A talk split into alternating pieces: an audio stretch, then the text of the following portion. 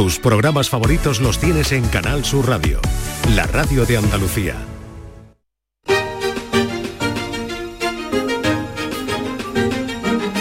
En Canal Sur Radio, Días de Andalucía, con Carmen Rodríguez Garzón.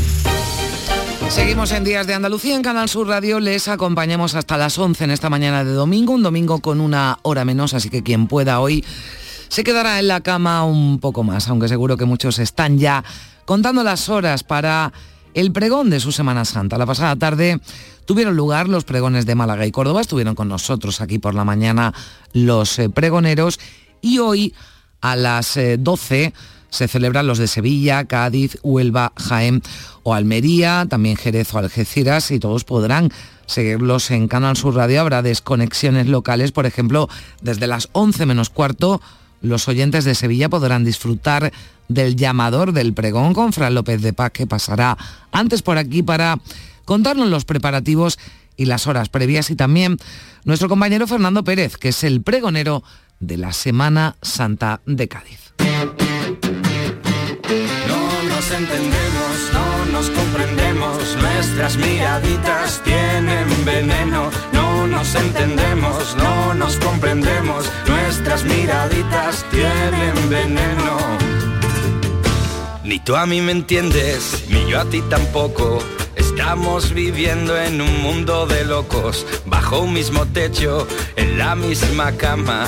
Llega la noche y después la mañana. Miramos a un lado, nos faltan detalles. Los dos deseamos correr a la calle, perdernos de vista.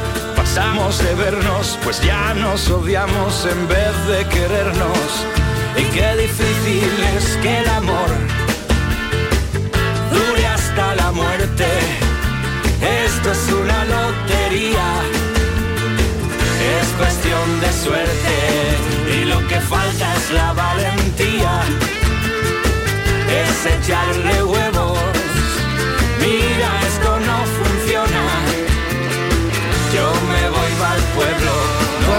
Pueblos andaluces buscan vecinos así como si se tratara de un anuncio por palabras. Hay 47 municipios de nuestra comunidad que están tratando de atraer habitantes. Vente a vivir a mi pueblo, así se llama la página web en la que aparecen, como decimos, casi medio centenar de localidades y casi todas son malagueñas, como Alcaucín, Alfarnate, El Burgo o Genalguacil. Esta web no solo anuncia municipios a los que poder mudarse y cambiar de vida, sino también cuenta con una bolsa de viviendas, de trabajo, un portal de compra y venta de negocios locales. Después Ramón Pradera, que es el portavoz de esta plataforma, nos lo va a contar con más detalle. Aunque Andalucía no es la comunidad más afectada por la despoblación, ya sí vemos que hay zonas en las que se pierden habitantes, los jóvenes salen a las ciudades a buscar oportunidades y esto hace que en muchos pueblos pues haya una preocupación real, porque además de las consecuencias económicas y sociales hay otra más que en un día como hoy cobra más importancia, porque los expertos, y vamos a escuchar a una de ellos, advierten de que el abandono rural propicia que se produzcan más incendios forestales.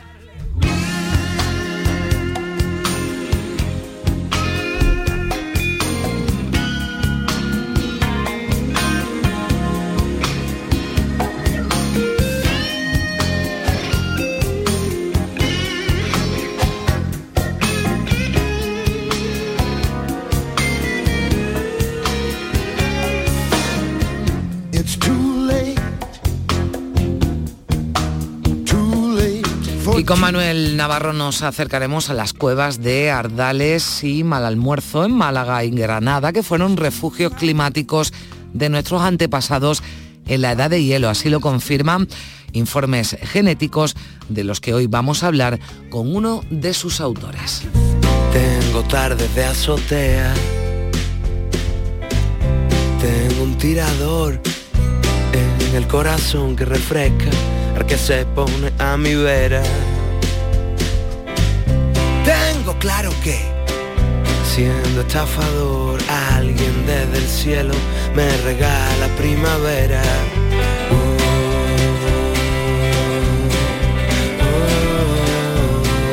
ya llegó la primavera. La llegada de la primavera nos va a servir como excusa para nuestro tiempo de cine con películas en las que esta época, esta estación, que es celebrada por muchos, es protagonista de cintas, cintas como Big Cuento de Primavera o Primavera, Verano, Otoño, Invierno. Son las propuestas que nos traerá hoy Juan Luis Artacha.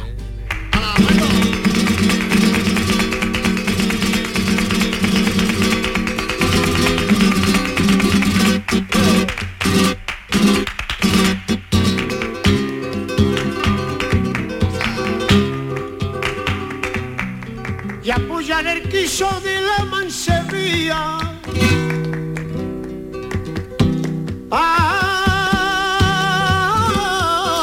como el domingo pasado nos quedamos con ganas de más, pues hoy Lourdes Galvez viene con más cuplés por bulerías, que tanto gusta a mis compañeros que hacen posible este programa. La producción María Chamorro y Primisanz, en la realización en Sevilla Juanjo González y en Málaga José Manuel Zapico.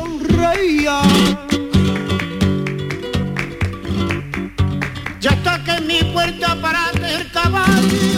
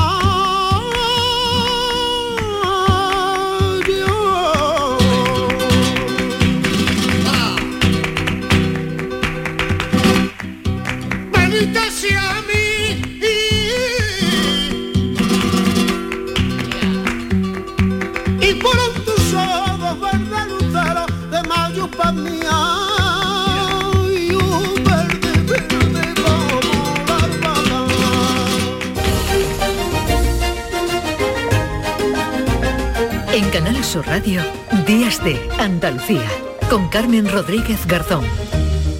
¡Ea! Ya está ahí el niño del vecino con la pelotita. ¿Pero qué dices, Yuyu? Si ese niño es un figura, ese va a ser un crack. ¡Un crack! La que es una crack es mi mujer, que llamó a Hogar Solar, pusimos las placas solares y ahorramos tela en la factura de la luz. Vaya pelotazo, ¿no? Pelotazo le daba yo al padre del niño. Llama al 955 31 80 80. Hogar Solar, la luz que te ayuda a ahorrar. Días de Andalucía. Con Carmen Rodríguez Garzón. Canal Sur Radio.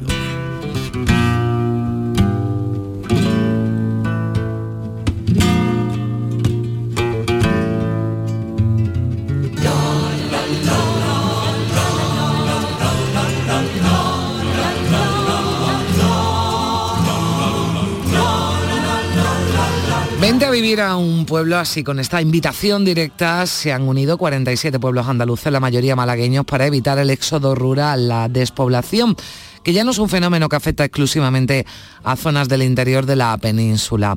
Ramón Pradera es el portavoz de la plataforma Vente a vivir a un pueblo. Hola Ramón, ¿qué tal? Buenos días. ¿Qué tal? Buenos días, Carmen. Bueno, ¿qué ventajas tengo y tienen nuestros oyentes que nos están escuchando si me voy, si nos vamos a vivir a un pueblo de estos que anuncian? Bueno, pues eh, innumerables porque la verdad lo que este producto, bueno, esta plataforma 20viraunpueblo.com surge hace tres años, fruto de eh, descubrir por una experiencia personal el grandísimo desconocimiento que había en las ciudades de la calidad de vida que se puede encontrar en un pueblo. Y esto tiene que ver mucho con la información que quizás en las ciudades se ha recibido en los últimos 30 o 40 años procedente de los pueblos. Esa información que se ha recibido siempre ha sido una información normalmente vinculada con turismo. Y es que el turismo era la principal industria que hemos tenido en España durante muchos años y eso hacía que los pueblos quisieran, bueno, pues conseguir sobre todo eh, visitantes de fin de semana o que pasaran un periodo vacacional. Por eso la mayoría de la gente de los pueblos conoce perfectamente dónde pasar un fin de semana estupendo, un hotelito encantador, donde tomarse un buen cocido, un buen puchero, un buen asado, o donde coger unos caballos o unas bicicletas para dar un paseo, pero no tenían ni idea, y me refiero especialmente a cuando llega el año 2020 y el confinamiento, cuando empiezan a mirar los pueblos con otros ojos, pues no tenían ni idea de cuánto vale una vivienda, de cómo son sus transportes, si hay telecomunicaciones, cuáles son sus servicios, infraestructuras, sus parques, jardines, restaurantes, en definitiva, la idea que yo tengo es poder crear un gran archivo audiovisual que pudiera ilustrar a la gente de la ciudad ese potencial tan enorme que hay en los pueblos, para poder desarrollar un proyecto profesional o un proyecto personal con éxito en un pueblo. Vamos a ver, tampoco queremos Mm. engañar absolutamente a, a- a nadie. Nosotros sabemos que hay una realidad en las zonas rurales complicada, pero también sabemos que hay una realidad muy positiva.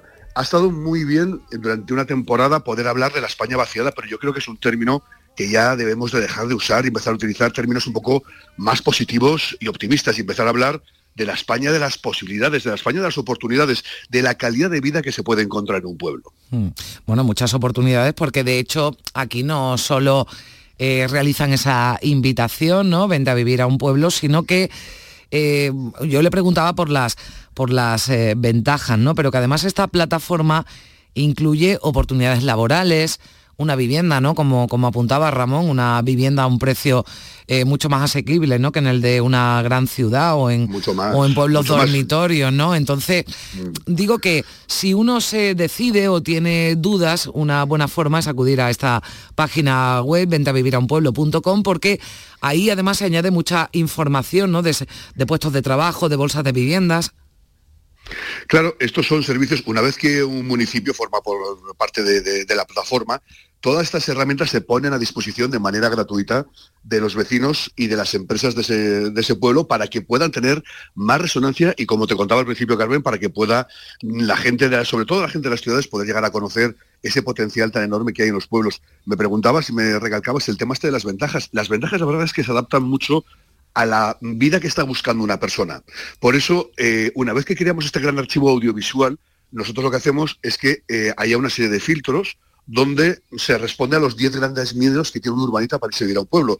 Esos miedos es lo que responde un poco también a lo que está buscando cada uno. Si está buscando un pueblo con mucha o poca gente, pues porque a lo mejor le puede interesar más la vida social, que esté cerca de un aeropuerto porque viaja mucho, por supuesto si puede tener fibra óptica o no para que pueda teletrabajar, pero es que además de todas esas cosas hay mucho más que cada año vamos implementando en la plataforma. Lo que estabas comentando tú, bolsas de vivienda, de trabajo o de traspasos. Cualquier vecino, cualquier ayuntamiento puede subir sus propuestas eh, a él. La de traspasos es especialmente interesante porque sí que hemos detectado en muchísimos pueblos de España que de repente, oye, pues ves que la carnicería de un pueblo está cerrando y le preguntaba al alcalde o al alcalde, se decía, pero ¿qué? ¿Le iba mal el negocio? Y me dice, no, no, que va. Si además daba servicio a siete pueblos más de alrededor.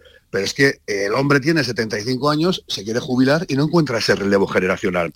Y encontramos en ciudades como Madrid, Valencia o Barcelona que sí que están cerrando negocios con esas características porque el negocio pues no estaba dando los beneficios que esperaba.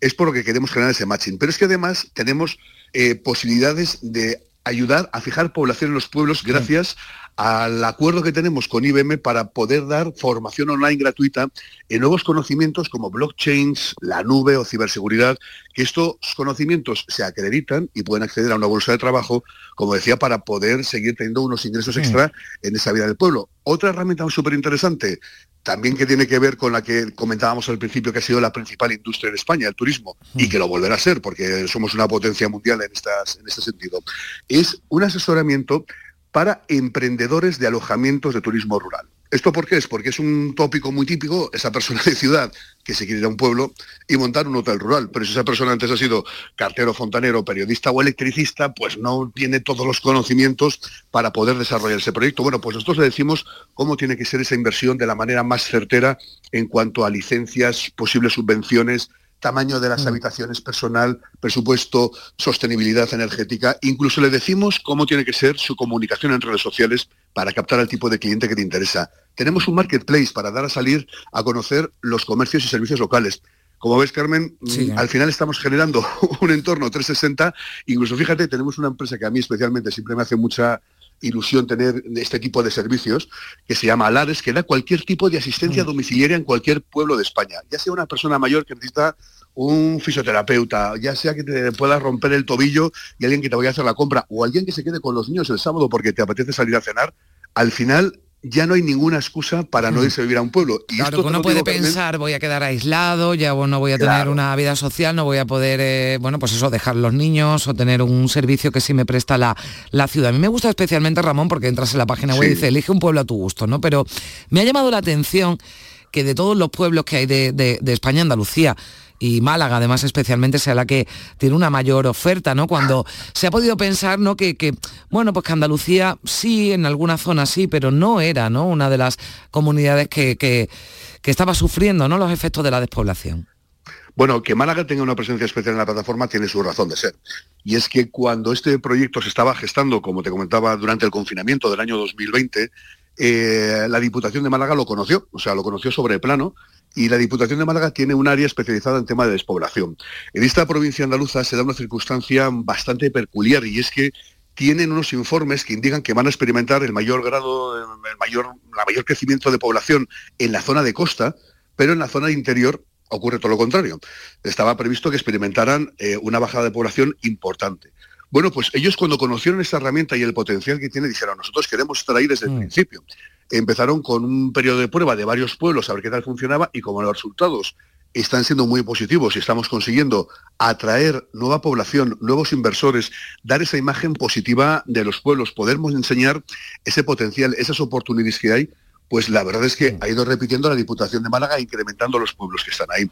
El resto de, Andalucía, pues poco a poco está creciendo en la plataforma, hay municipios que quieren entrar, hay, diputaciones que también se están ahora estudiando poder participar. Y también hay una cosa súper interesante, Carmen, y es que decidimos abrir la puerta también a empresas que quisieran a través de sus departamentos de responsabilidad social corporativa estar presentes y aportar y ayudar y poner su granito de arena para que al final esta repoblación de los pueblos sea un trabajo de todo, no solamente de las administraciones públicas, sino también de empresas privadas, de emprendedores y demás. Así, por ejemplo, tenemos creados dos proyectos que son fabulosos. Uno es Pueblos con Futuro, a través del cual ya han entrado varios pueblos de Andalucía. Pueblos con Futuro son unos premios que entregamos en colaboración con Iberdrola en el que reconocemos el trabajo que están haciendo aquellos pueblos para repoblar, pero que también están utilizando ese tesoro natural que son las energías renovables a través pues, del viento o de la energía solar. ¿no? Y la otra que hemos puesto en marcha y que vamos a empezar a desarrollar en zonas de Huelva y también en zonas de, de Málaga es la campaña Por Mil Años Más que hacemos en colaboración con Murprotec para reconocer aquellas comarcas que llevan existiendo durante siglos y que pueden tener una oportunidad si se les da esta visibilidad y se da a conocer a la gente ese potencial, pues posiblemente durante mil mm. años más. Porque pues hay un dato muy curioso, Carmen, que te digo que es, eh, tú sabías que el 40% de las personas de una ciudad en algún momento de su vida se han planteado irse a vivir a un pueblo.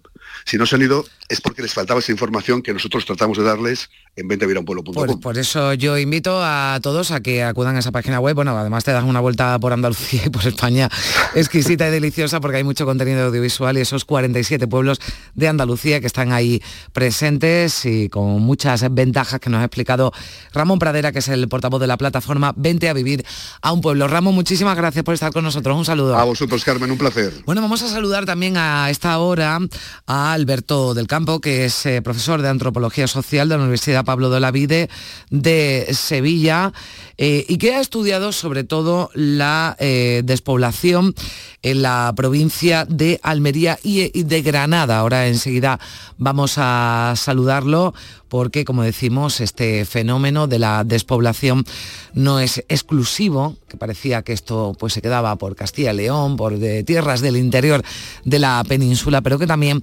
afecta a Andalucía. Alberto del Campo, ¿qué tal? Muy buenos días. Buenos días, ¿qué tal? ¿Qué tal? Bueno, es un fenómeno, ¿no? Decía que cada vez afecta a más zonas y también en Andalucía, ¿no? Y lo has comprobado con, los estudios, ¿no? Que has realizado. Sí, efectivamente esto nos parecía a los andaluces hace algunas décadas, hace unos 30 años, cuando surgía la plataforma Teruel Existe, o en Soria y en Guadalajara, pues la gente se manifestaba, eh, nos parecía un problema muy distante, pero ahora está aquí también porque han cambiado algunas cosas. Ya esas pequeñas ciudades que teníamos aquí, que antes se compensaban un poco esa despoblación, pues también están perdiendo eh, población y el envejecimiento aquí, la pérdida es palpable en Andalucía también. Mm, el éxodo rural no es algo nuevo, también se ha producido en otras etapas. Es verdad que con la pandemia, Alberto, contamos muchos casos de ciudadanos que habían cambiado la gran urbe por una zona rural, pero no parece que haya sido un fenómeno ¿no? que haya calado ¿no? completamente. Sí, efectivamente, como, como es lógico también, cuando se dan eh, cambios eh, sociales provocados drásticamente por algún fenómeno, cuando desaparece ese fenómeno, pues la sociedad es muy elástica y vuelve a su, a su lugar. Una de las cuestiones que ha pasado es que eh, las personas se han dado cuenta pues, que hay problemas, que hay carencias, ¿no? Uno de ellos, por ejemplo, los servicios.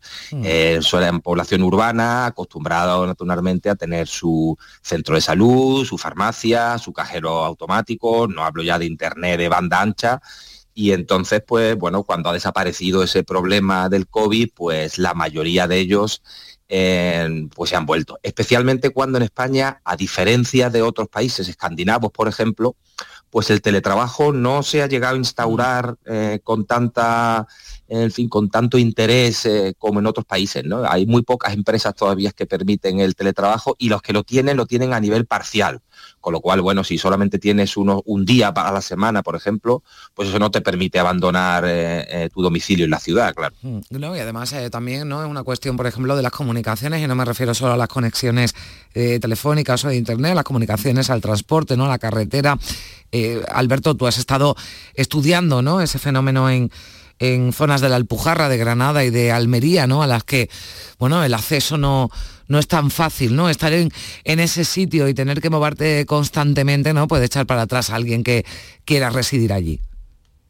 Claro, es verdad que cuando uno habla con, personas eh, de pueblos pequeños, de pueblos que además, como Murtas, por ejemplo, en, en Granada, que ven cómo pues eh, esto es un fenómeno efectivamente que viene de los años 50, 60 ya, pero poblaciones que tenían antes a lo mejor 3.000 habitantes y que ahora se ven con 200, 300, hablan, hablan mucho, tienen una sensación de abandono institucional. Y uno, y uno de, los, de los elementos son las vías de comunicación, es decir, se han priorizado los grandes eh, ejes de comunicación en todo el país, las autopistas, igual que se ha priorizado el AVE, y las carreteras secundarias, al igual que, por ejemplo, los trenes de cercanía, se han abandonado. Entonces, eh, ahí en la Alpujarra, por ejemplo, hay unas carreteras eh, ínfimas, ¿no? Y, con muchísimas curvas que no se han asfaltado.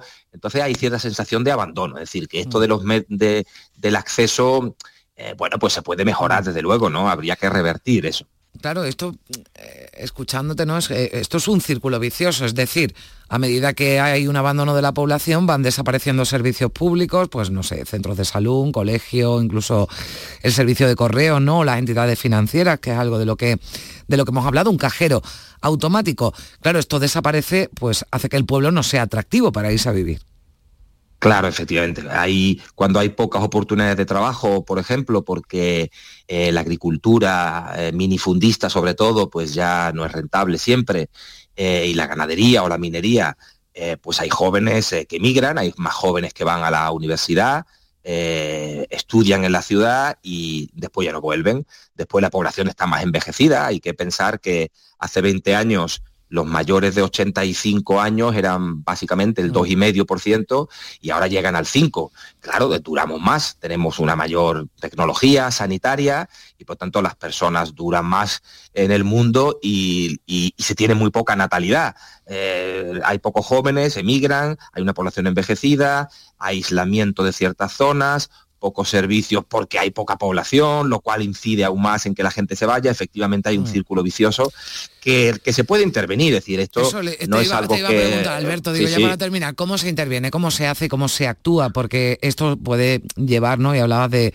del caso ¿no? de un pueblo que de 1.500 pasa a 200 habitantes, es decir, está condenado prácticamente a morir, ¿no?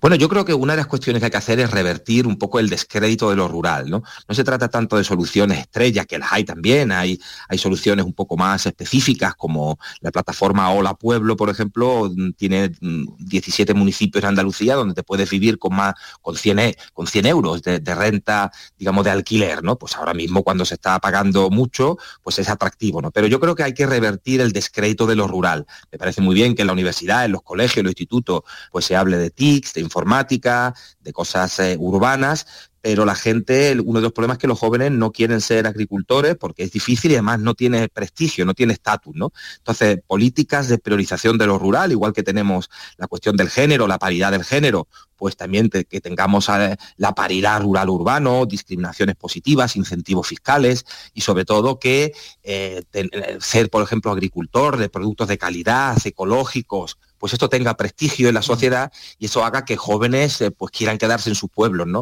Uno de los problemas es que no tiene estatus, no tiene prestigio y seguimos un poco con esta concepción de lo rural como algo eh, retrasado, ¿no? Mm, pasado, antiguo, ¿no? Y que no nos permite avanzar, pues hay que revertir. Me ha gustado eso de trabajar, ¿no? En la, en la igualdad de lo urbano rural también, bueno, pues eh, ahí lo dejamos porque dices, claro, hay soluciones estrella, pero esto mejor tratarlo de, de raíz, ¿no? Para que no se produzca, bueno, pues esa muerte, ¿no? Ya hay muchos pueblos enfermos, ¿no? También en Andalucía enfermos porque no tienen a gente la, bueno, pues que lo, que lo habite, ¿no? Así que es un tema que hemos traído hoy aquí al, programa porque me parece que es muy interesante porque también hay que mirar un poquito más adentro, ¿no? Y, no quedarnos con que este fenómeno parecía que solo afectaba a otras zonas de, España, también está llegando aquí a Andalucía. Ha sido un placer, Alberto del Campo, profesor de Antropología Social de la Universidad Pablo de la Vida de, de Sevilla. Gracias por estar con nosotros.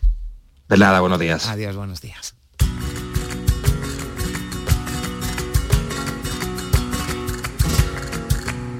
Venga mi pueblo,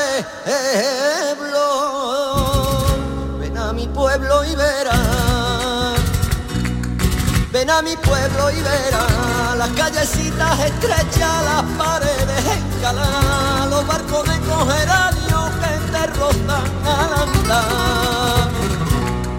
Ven a mi pueblo y verás, verás la plaza redonda con olores de asada y a los chiquillos jugando a la orillita del mar. San Lucas de Barrameda, solera de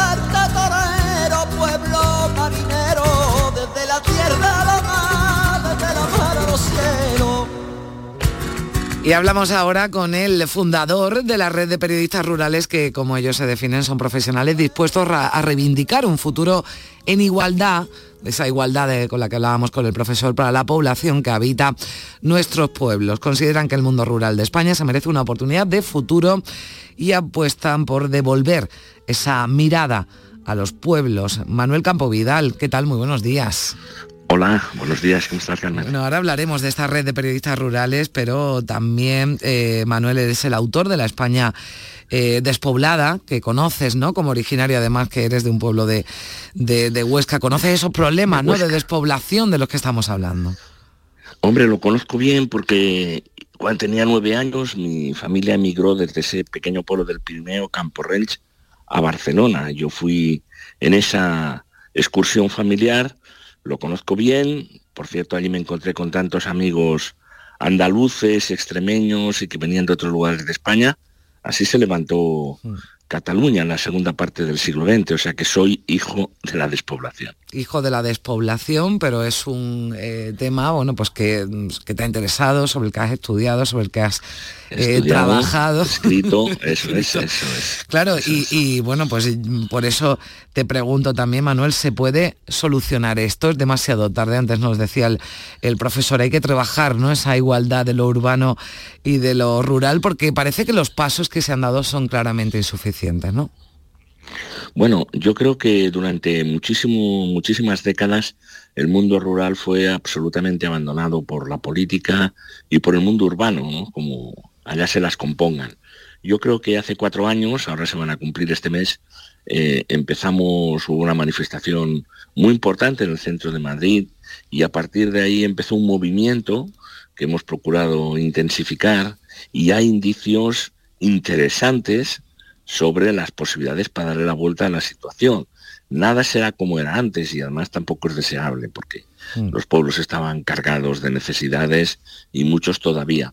Pero es cierto que hoy pues hay muchas personas actuando sobre el territorio, gente joven que quiere volver, con condiciones. Y esas condiciones desde luego pasan por digitalizar. Ahora aquí hay una excelente noticia a partir de que una decisión del gobierno español por el cual a través del satélite Ispasat pues será posible por, por cero euros mm. tener internet de, satélite en tu casa y, con una pequeña subvención cada mes para que solamente tengas que pagar por los 35 euros que, que pagarías si tuvieras mm. fibra óptica, ¿no? Mm. En una capital. Esa parte, por ejemplo, es esperanzadora.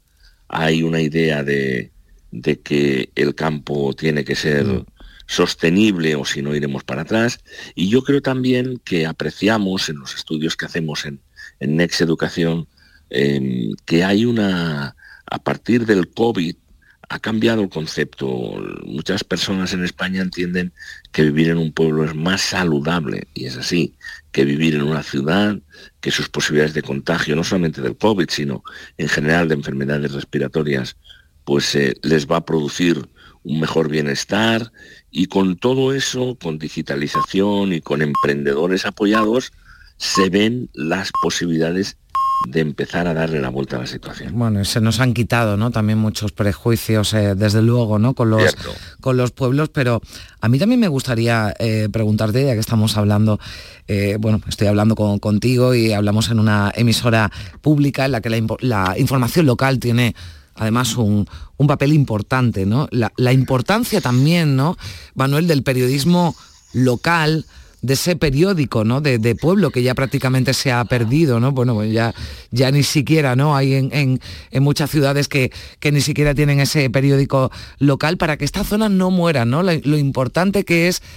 informar, conocer ¿no? el papel de, del periodista, de mucha gente, ¿no? También de, que, que, forma parte de la vida del, del, pueblo, pero de ese periodismo local que se ha ido perdiendo, ¿no? También.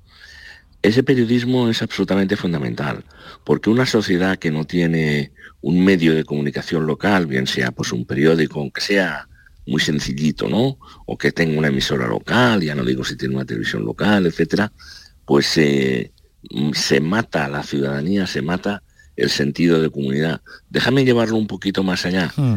Cuando un bar cierra, cierra el pueblo porque no por la bebida, sino porque el bar es el lugar de reunión, el lugar que da sentido de comunidad, sino las oleadas de soledad, que hay mucha soledad ¿eh?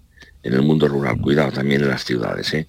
pero mm, es necesario que haya lugares donde se produzca la comunicación, medios de comunicación. Y por eso fundamos la red de periodistas rurales, porque son personas que sin tener ni siquiera una estructura jurídica, estamos aportando, unos porque procedemos de los pueblos, otros porque, porque son sensibles a la cuestión, otros por pura solidaridad. Intercambiamos informaciones entre nosotros y buenas prácticas. Fíjate, en un pueblo de Burgos, que se llama Belorado, eh, decidieron crear, hace ya cuatro o cinco años, una concejalía de repoblación. Bueno, pues luego con esa mm. idea se creó otra en un pueblo de Huelva. Y así sucesivamente. Hay cosas muy interesantes que van de una comunidad a otra, de un pueblo a otro, precisamente para, para buscar las mejores ideas, para aplicarlas y para entre todos pues ganar esta batalla que será desde luego está siendo muy larga. Bueno, larga, intensa, pero bueno, la cuestión es no rendirse, al menos en esta, en esta batalla, así que vamos a seguir hablando de, de, esto y vamos a seguir aportando y poniendo soluciones encima de, la mesa. Manuel Campo Vidal, un placer, como siempre, muchísimas gracias por atendernos y estar aquí con nosotros en, en Canal Sur Radio. Un saludo. Un saludo a todos los amigos de Andalucía. Buenos días.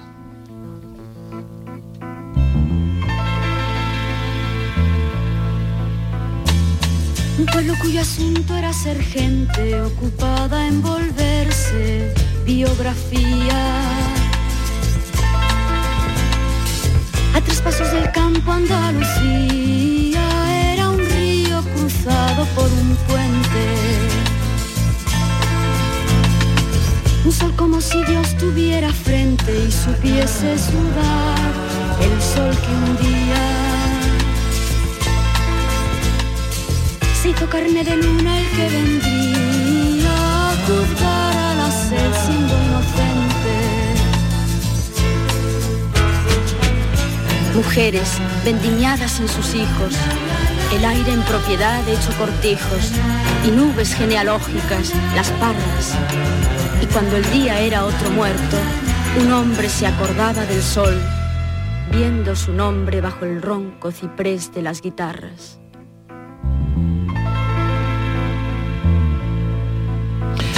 Pues ese abandono rural del que estamos hablando hoy aquí, desde las 9 de la mañana en Días de Andalucía, es la causa principal, fíjense según los expertos, de los incendios en España, ahora que estamos pendientes de todo lo que está ocurriendo en Castellón, en Teruel, en ese primer gran incendio del año, el éxodo rural eh, que se ha vivido desde mediados del siglo XX dicen los expertos que es la principal causa de esos devastadores incendios que asolaron, por ejemplo, el verano pasado buena parte del eh, país. Eh, esto es lo que dicen, por ejemplo, desde la Asociación para la Certificación Española Forestal. Su secretaria general es Ana Belén Noriega. ¿Qué tal? Muy buenos días. Muy buenos días, ¿qué tal? Bueno, ahora decíamos que estamos asistiendo ¿no? a esos primeros grandes incendios del año eh, eh, que se relacionan, por ejemplo, ¿no? y en buena medida con el cambio climático. Eh, vamos allá ustedes y apuntan a otras causas, ¿no? a ese abandono rural del que venimos, del que venimos hablando, Ana Belén. Pues sí, hemos em, la evolución de la, de la sociedad hacia unos modelos más urbanizados, más urbanitas, el abandono rural que lleva muchos años ya, de, hecho instalado en el, podemos hablar a partir de los 60, empieza la, emigración de, la gente hacia, las ciudades, buscando otros modelos de desarrollo y, va dejando poco a poco las actividades, las actividades eh, rurales y las actividades agrícolas, forestales, ganaderas, pero se, ha mantenido bastante tiempo. A partir de los años 2000 eh, ya es la despoblación empieza ya a ser preocupante. Tenemos un dato y el dato que hmm. tenemos es que la, España vaciada, la España donante, esa España, si superponemos el mapa de la España vaciada con el mapa de la España forestal, eh, casi coincide a más del 90%. Eso es un dato claro.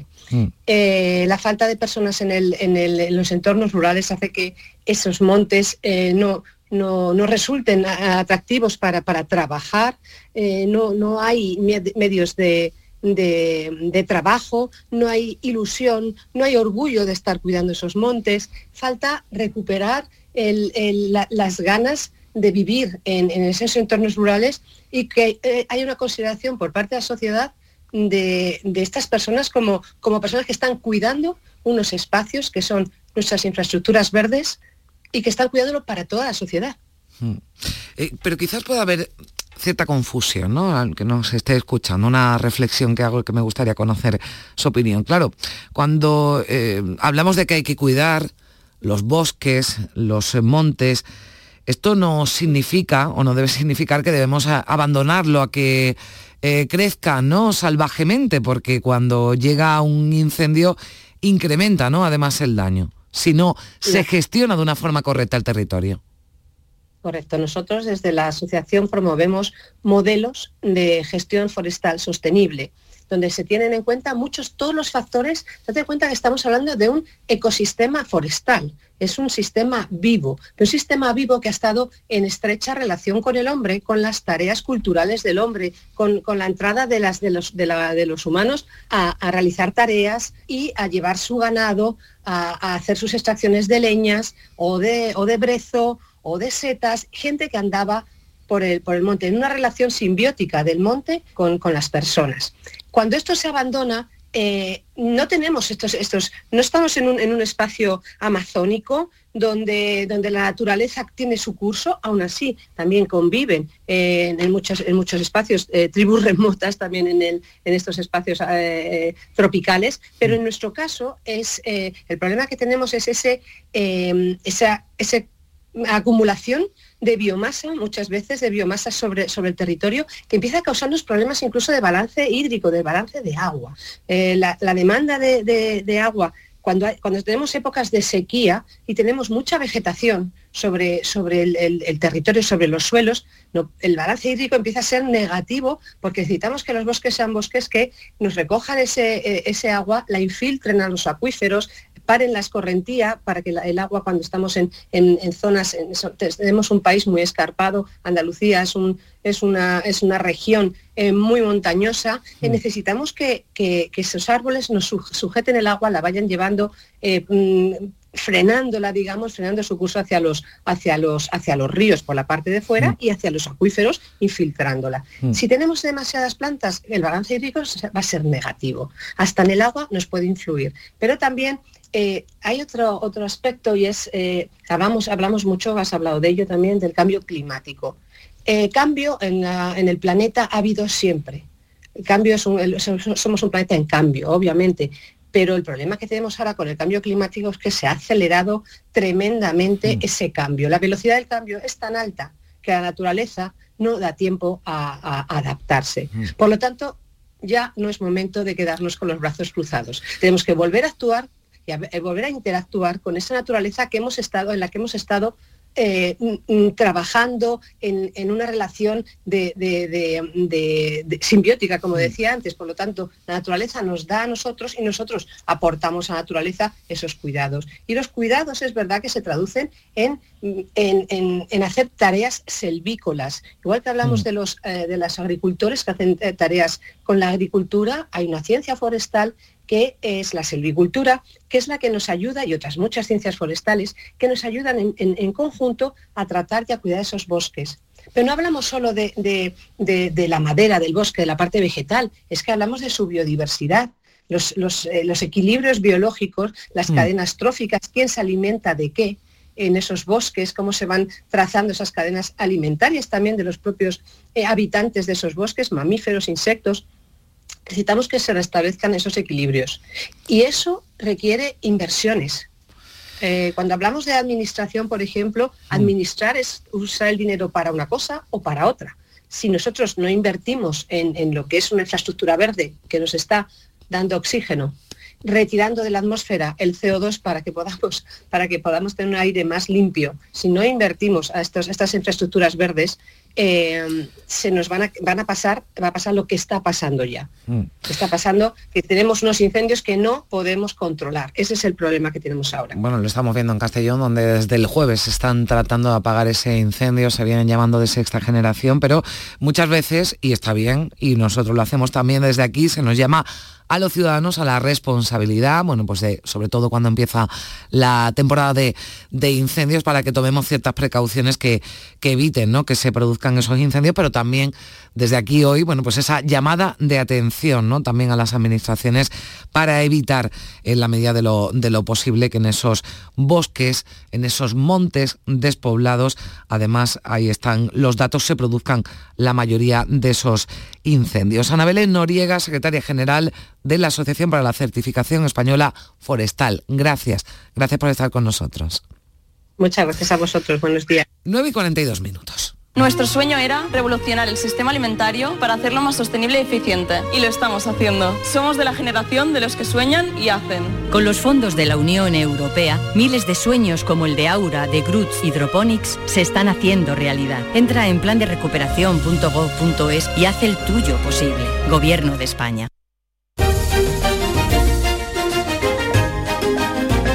En Canal Sur Radio, Días de Andalucía con Carmen Rodríguez Garzón.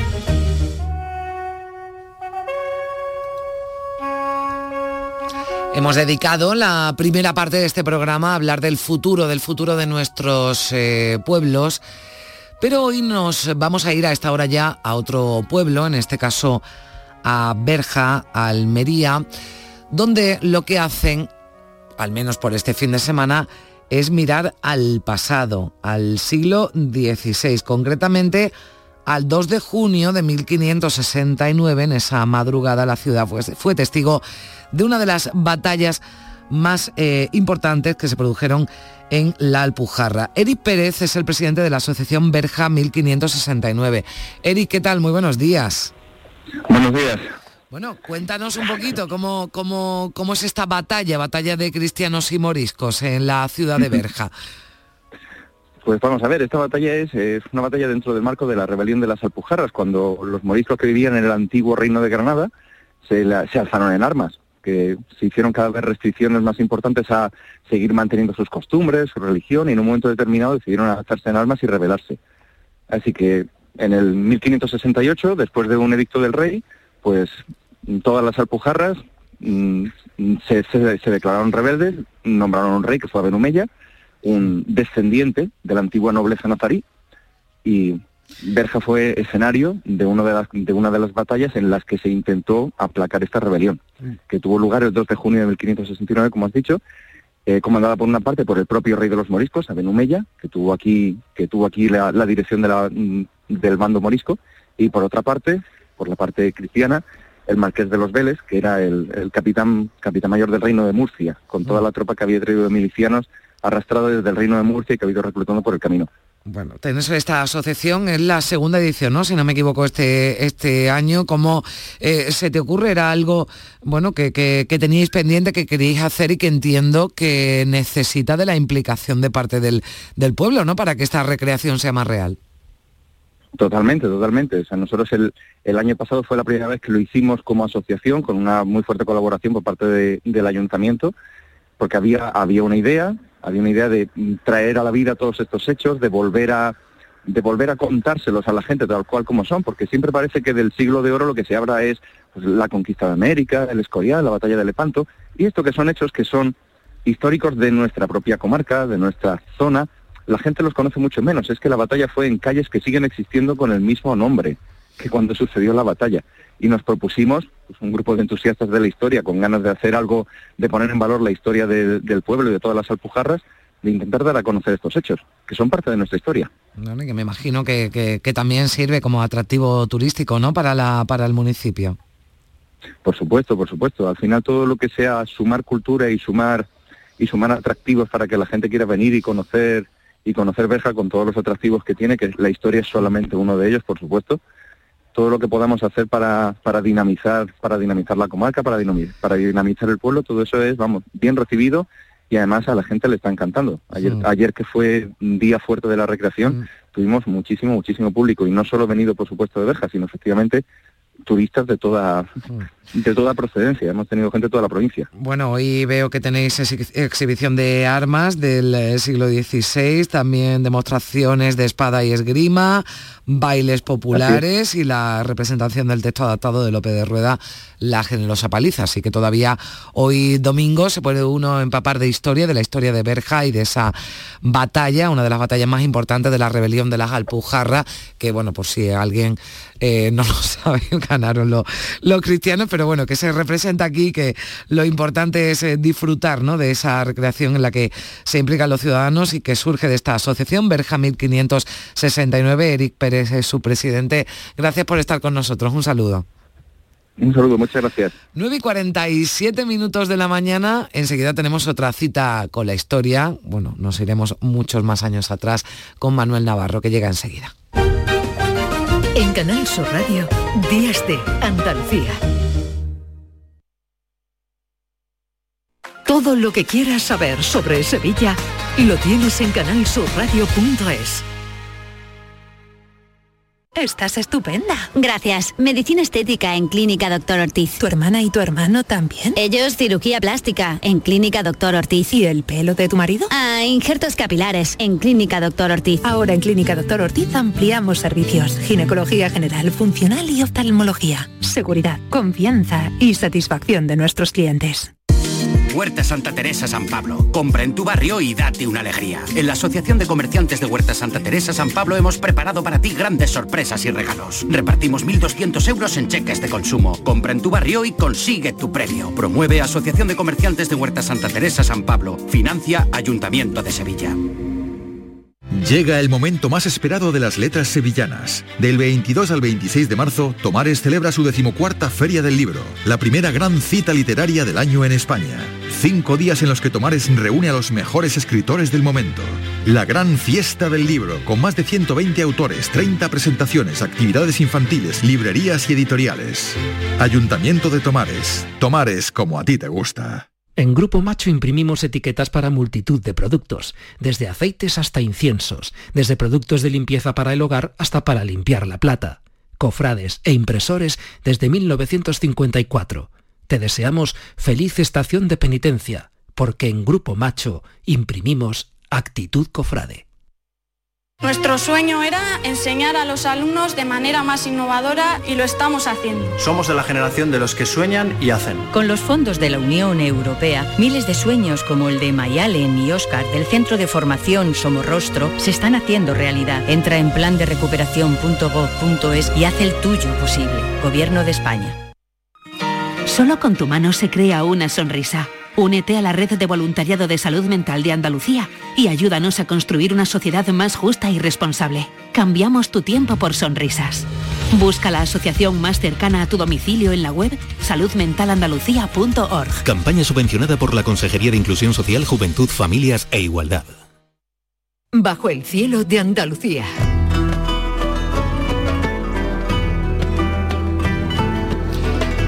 11 minutos para las 10 eh, de la mañana. Hoy hablamos de los últimos análisis genéticos de pobladores prehistóricos de las cuevas de Ardales y Malalmuerzo. Nos vamos a dar una vueltecita por Málaga y Granada con Manuel Navarro. ¿Qué tal, Manuel? Buenos días. Buenos días, Carmen. ¿Qué tal? Bueno, parece que fuimos refugio, ¿no? Refugio climático durante la edad de hielo. De eso vamos a hablar hoy. Sí, sí, sí, las pruebas apuntan ya desde hace tiempo mm. y cada vez lo van confirmando más que efectivamente el, sur de la península ibérica, probablemente de casi todas las penínsulas del, Mediterráneo, pues constituyeron un lugar en el que refugiarse eh, en el periodo de máximo glacial, ¿no? Eh, del último gran periodo, de la última gran glaciación eh, en torno a hace unos 25, 26 mil años, 20 mil años, dependiendo un poco del sitio. Y, bueno, y de eso se trata, como estás diciendo, mm. eh, un estudio genético que eh, se ha publicado recientemente, muy completo, de varios yacimientos de, todo el arco mediterráneo y de toda Europa central también, incluso hasta desde Rusia, ¿no? Se han, se han empleado material genético de algunos yacimientos y que la pista que, que nos da y sobre la pista que nos pone es precisamente esa, ¿no?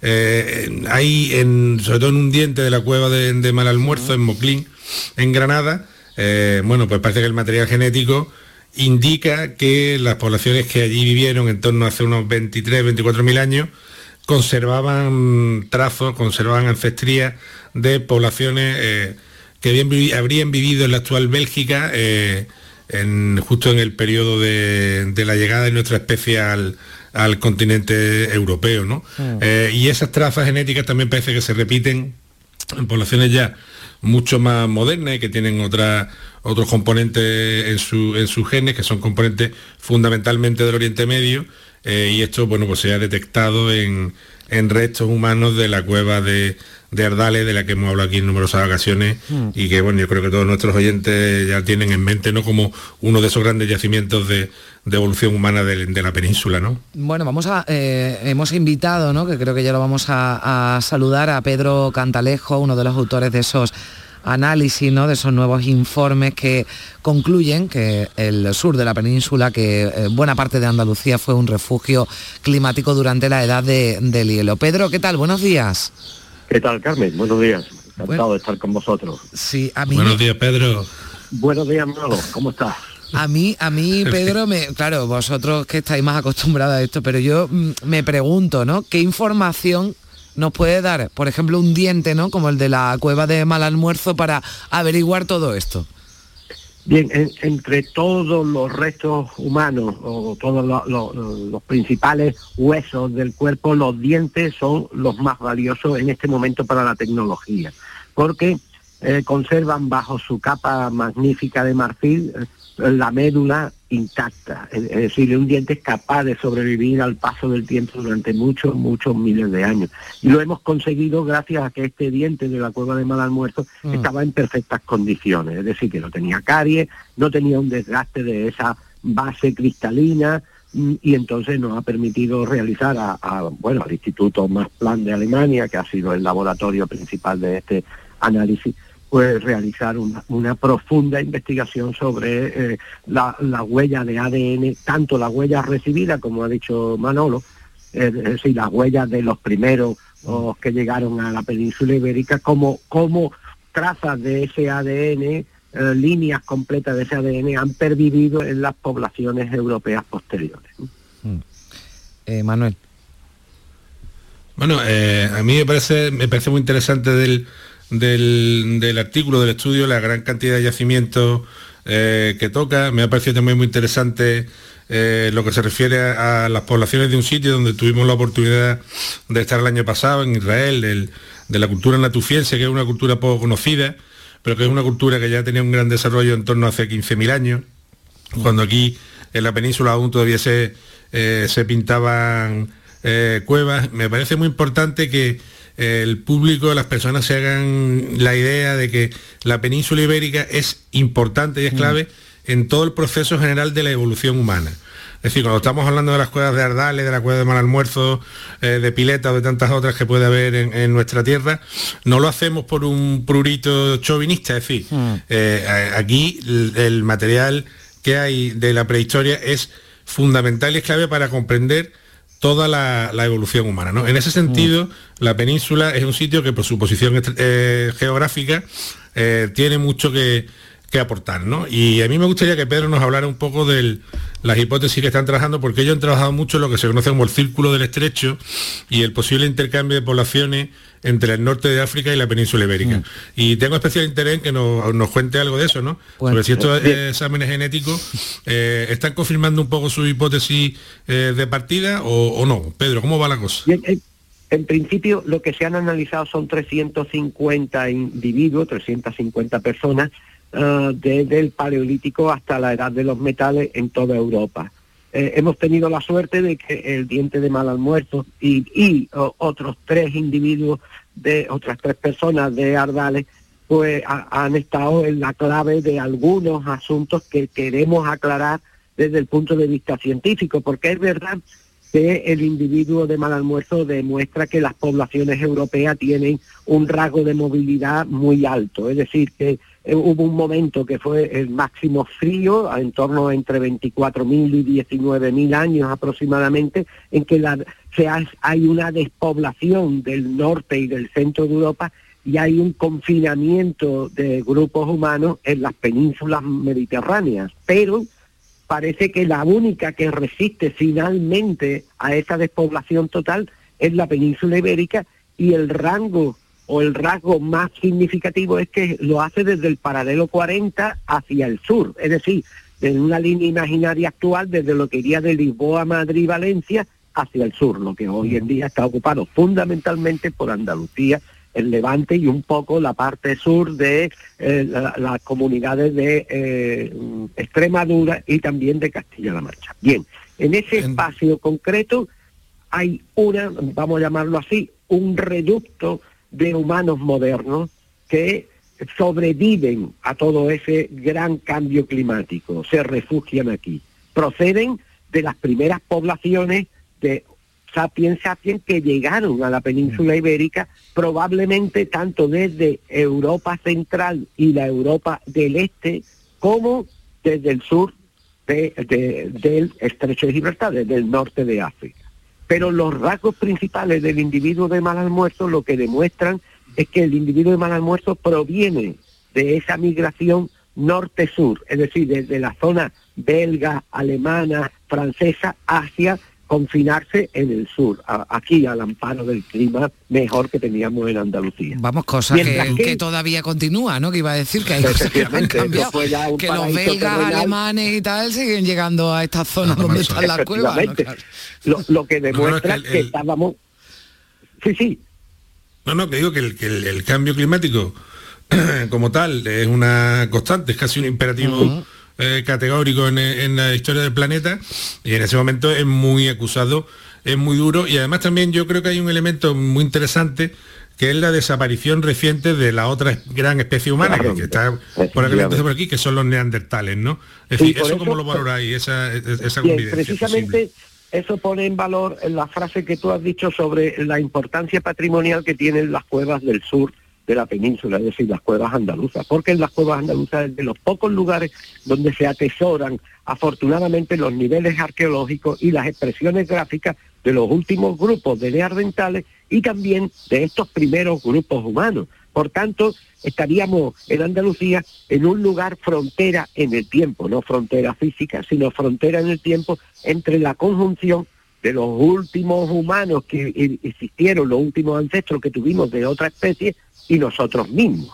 Mm. Pero es que además, con la facilidad de demostrar desde este momento en que nunca han faltado personas aquí en el sur, algo que no puede eh, intuirse ni siquiera apreciarse en el resto de Europa, donde las condiciones climáticas fueron tan rigurosas mm. que obligaron a la despoblación de Europa. Por tanto, el, gran aporte de los estudios genéticos que hemos estado implicados ha sido precisamente el hecho de que desde ahora podamos decir que el, gran futuro de la investigación sobre los orígenes, la desaparición de los neandertales y los orígenes de los sapiens sapiens, uno de los lugares claves va a ser a las cuevas andaluz. Bueno, pues eh, no me digan que no ha estado interesante. Además, hoy que hablábamos eh, incluso desde primera hora de la despoblación, bueno, pues se nos han unido los temas también. Eh, muchísimas gracias, Pedro Cantalejo, Manuel Navarro, como siempre, también un, un placer. Que tengáis buen día Un los dos. abrazo a todos. Adiós. Muchísimas gracias. Hasta luego.